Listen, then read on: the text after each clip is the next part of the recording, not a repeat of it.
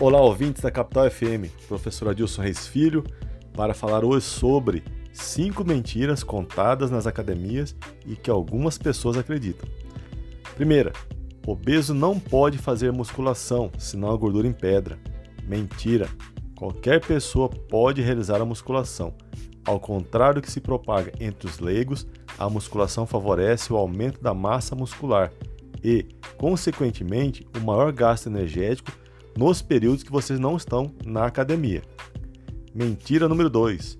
Musculação faz a mulher ficar igual ao homem. As mulheres têm menos testosterona do que os homens, fato este que dificulta o aumento da massa muscular idêntica àquela que o homem consegue ao realizar a musculação. Mentira número 3. Treinar os músculos todos os dias faz crescer mais rápido. Não é verdade. O corpo necessita de períodos de descanso para que haja uma adequada recuperação e crescimento muscular. Mentira número 4.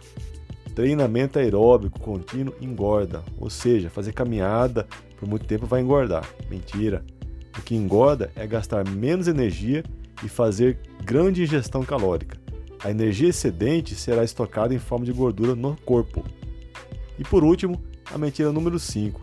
Fazer séries de 10 repetições são para hipertrofia e fazer séries com 15 ou mais repetições é para emagrecimento. Em parte, isso é mentira, porque a hipertrofia pode ocorrer em repetições menores do que 10 e até mesmo maiores do que 15.